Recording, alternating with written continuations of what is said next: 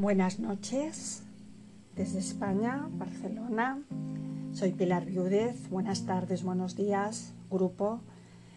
Voy a continuar con la lectura hoy con el capítulo El dinero solo es una historia.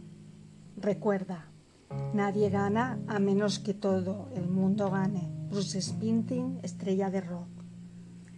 Señalar con el dedo solo exacerba problema llamar los malos chicos en lugar de preguntarse en dónde está ese lugar en mi interior que siente que no tengo suficiente, solo nos mantiene atascados en el problema.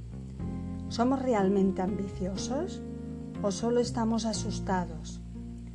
Para tu información, la mayoría de los millonarios se preocupan por el dinero tanto si no es más que tú. Con frecuencia les cuesta trabajo confiar y se les dificulta soltar y se sienten culpables porque vamos, están viviendo un sueño y porque todavía se sienten insatisfechos.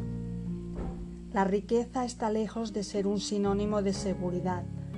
Con frecuencia produce lo opuesto.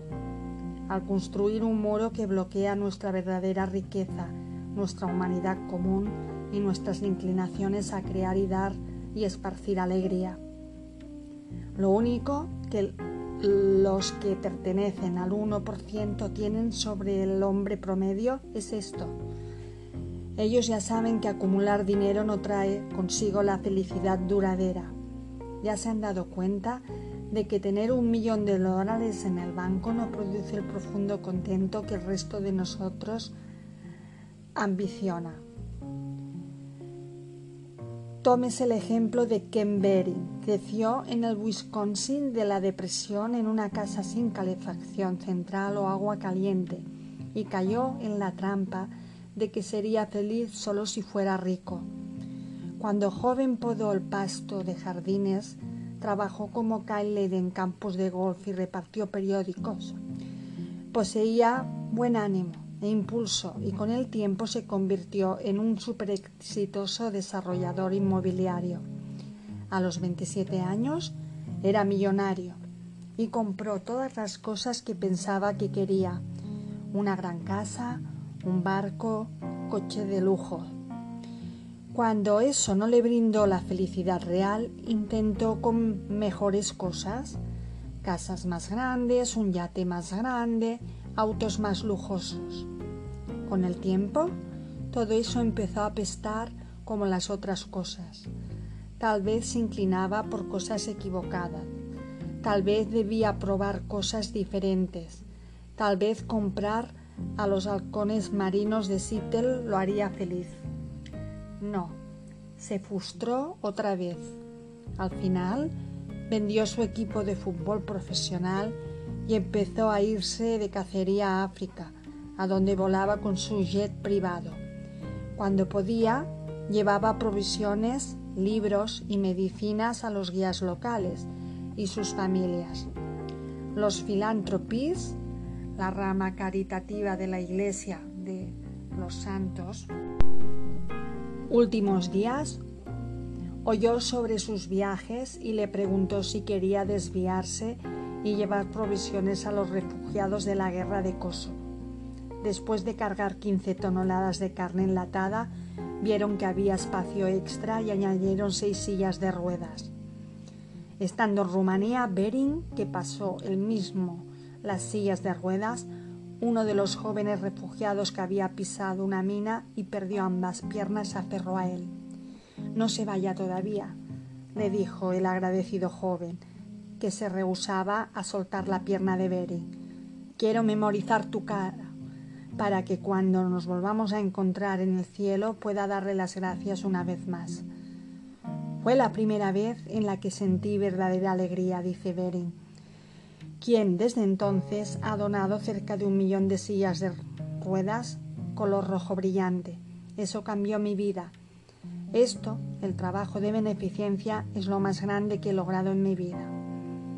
La buena noticia es que debido a que nuestro sistema financiero es una historia cultural antigua, puede cambiarse.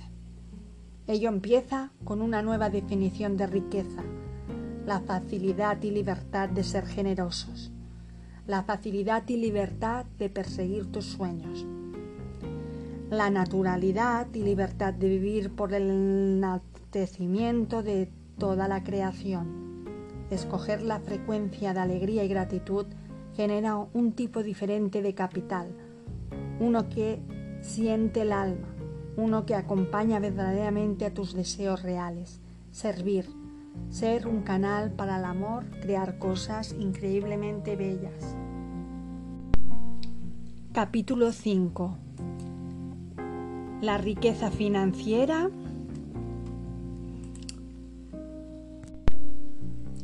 es un efecto secundario de tus verdaderas riquezas. Lo que necesitamos son personas que se especialicen en lo imposible.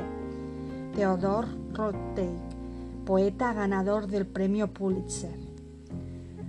Santa Con, una reunión gigantesca en bares para gente vestida con disfraces de Santa Claus, se celebra anualmente en 51 países. En Lawrence, donde vivió reúne dinero para la sociedad humana de manera tan natural que hay reglas de santa.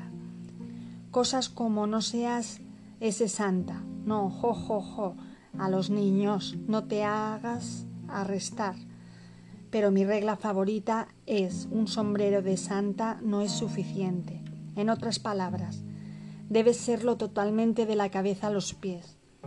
Es también una guía útil para sacarle mayor provecho al portafolio de inversión de agradecer y genera abundancia que estoy a punto de presentar. Como ya te dije, tú ya tienes cada uno de estos recursos, pero hasta que no te sumerjas en ellos, de los pies a la cabeza, no estarás consciente de sus beneficios masivos y su función para cambiar la vida. ¿Cómo profundizar? Primero, empieza por identificar cosas buenas en tu vida, Haz de esto una práctica constante. Hazlo como si tu vida dependiera de ello. La gratitud, como ya he mencionado, genera reverberaciones catalísmicas. Literalmente transforma cosas. Yo le llamo el capital alquímico. 2. Vuelca tu vida en el gran misterio. Ello promueve el capital espiritual, Hablaremos en un momento de cada una de estas inversiones. 3. Dirígete hacia lo que te hace sentir más vivo. En Japón lo llaman waku waku. Realmente lo puedes sentir en tu cuerpo. Es el GPS más confiable para descubrir tu ya instalado capital creativo y para tu conocimiento. No está reservado a los artistas. 4 relájate y diviértete más. Cada uno de nosotros tiene número de latidos, puesto que nunca sabremos exactamente cuántos. Cada día debe emplearse para generar capital de aventura. 5. Comparte tu buena suerte. Espárcela a tu alrededor. Salva una vida. Sirve al planeta. Esta inversión genera capital social estamos conectados con todo, de alguna manera podemos ser amigos.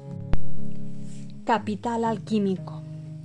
El hombre que se ve a sí mismo a los 50, igual que se vio a los 20, ha desperdiciado 30 años de vida. Mohamed Ali, publista. Esto es un importante vehículo de capital que probablemente tendrás la mayor parte de tu vida es el capital de cambio, de evolución. Específicamente es donde haces contacto con tu magia interna, usándola para provocar el cambio en ti, en la conciencia colectiva, en el universo. La alquimia, la precursora medieval de la química, era la práctica de la transformación de la materia.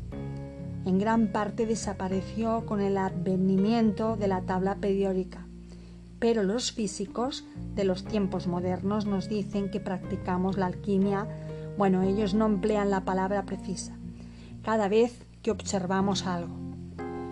Cuando ponemos atención a algo, ya sea el molesto chicle del conductor del taxi o la sonrisa de nuestro amado, compramos esa experiencia.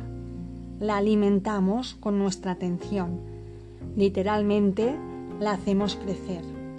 En lo que nos enfocamos se expande. Cambiamos cosas todo el tiempo, excepto cuando continuamos esperando y enfocándonos en exactamente las mismas cosas que esperamos y en que en las que nos enfocamos ayer.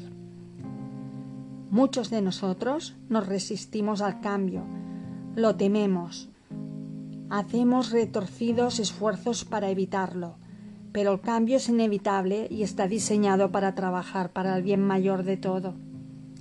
¿Te gustaría realmente estar en el mismo lugar, el mismo espacio libre, con los mismos hábitos, el mismo estrecho punto de vista dentro de diez años?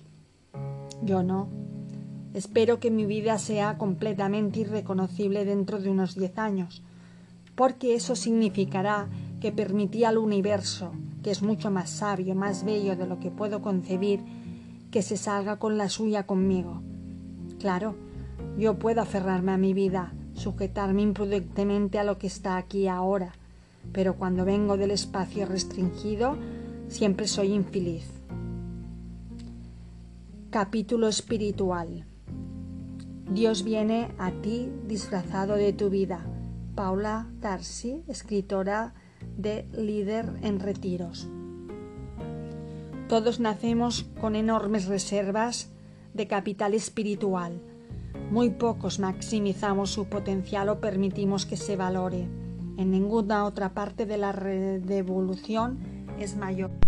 Entonces, ¿por qué hemos relegado nuestro capital al fondo de la polvosa bóveda, difícilmente registrando incluso su existencia? He aquí las tres principales razones. Primero, en alguna parte a lo largo del camino la espiritualidad dio una vuelta incómoda fue cooptada por un montón de religiones fundamentalistas que convirtieron a Dios en un moralista. Nos introdujeron a un Dios del no y nos dieron una lista de reglas y mandamientos que rigen nuestros impulsos naturales. 2. Los beneficios se dejaron para el futuro. Los autos designados proveedores espirituales también olvidaron mencionar que Dios, o el campo de la potencialidad infinita o la energía divina está disponible para disfrutarlo y usarlo ahora. Pedirnos que esperemos para gozar de los beneficios es no entender el asunto. 3. Es bueno, invisible. Suena loco confiar en una fuerza invisible, volcar tu vida en algo que es nada para los ojos. Mi definición favorita actual de la espiritualidad proviene de Ryan Wilson, el actor que desempeñó el papel del vendedor sábelo todo Dwayne Sutter en la serie de la NBC The Office. Su sitio web, Soul Pancake, Taco Espiritual, ya estaba tomado. Fue creado para, como él dice, masificar las grandes cuestiones de la vida. He aquí como lo describía en un reciente en transmisión multimedia. Nosotros los humanos tenemos una serie de cosas en común con los simios. Ambos gustamos de los plátanos, nos acicalamos unos a otros, dedicamos mucho tiempo a nuestro cabello. Ambos tenemos una jerarquía, formamos tribus y a veces cuando estamos realmente enojados aventamos excremento. No hay nada malo en estas cosas por sí, pero las espiritualidad es todo lo que no tenemos en común con los simios. Es esa parte de nosotros que crea bellas obras de arte, que tiene conversaciones inspiradoras, que considera el significado, que se esfuerza por estar al servicio de otras personas. Entonces, ¿cómo conectas con esta parte no simiesca de ti? ¿Sigues tu alegría? ¿Te mueves hacia tu impulso de gozo?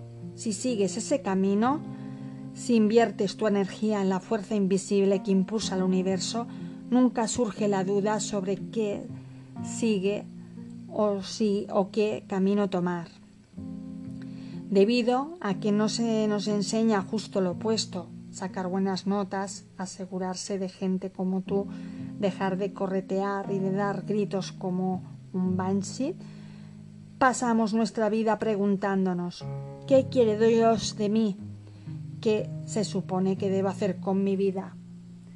Todo está ahí en números de latidos.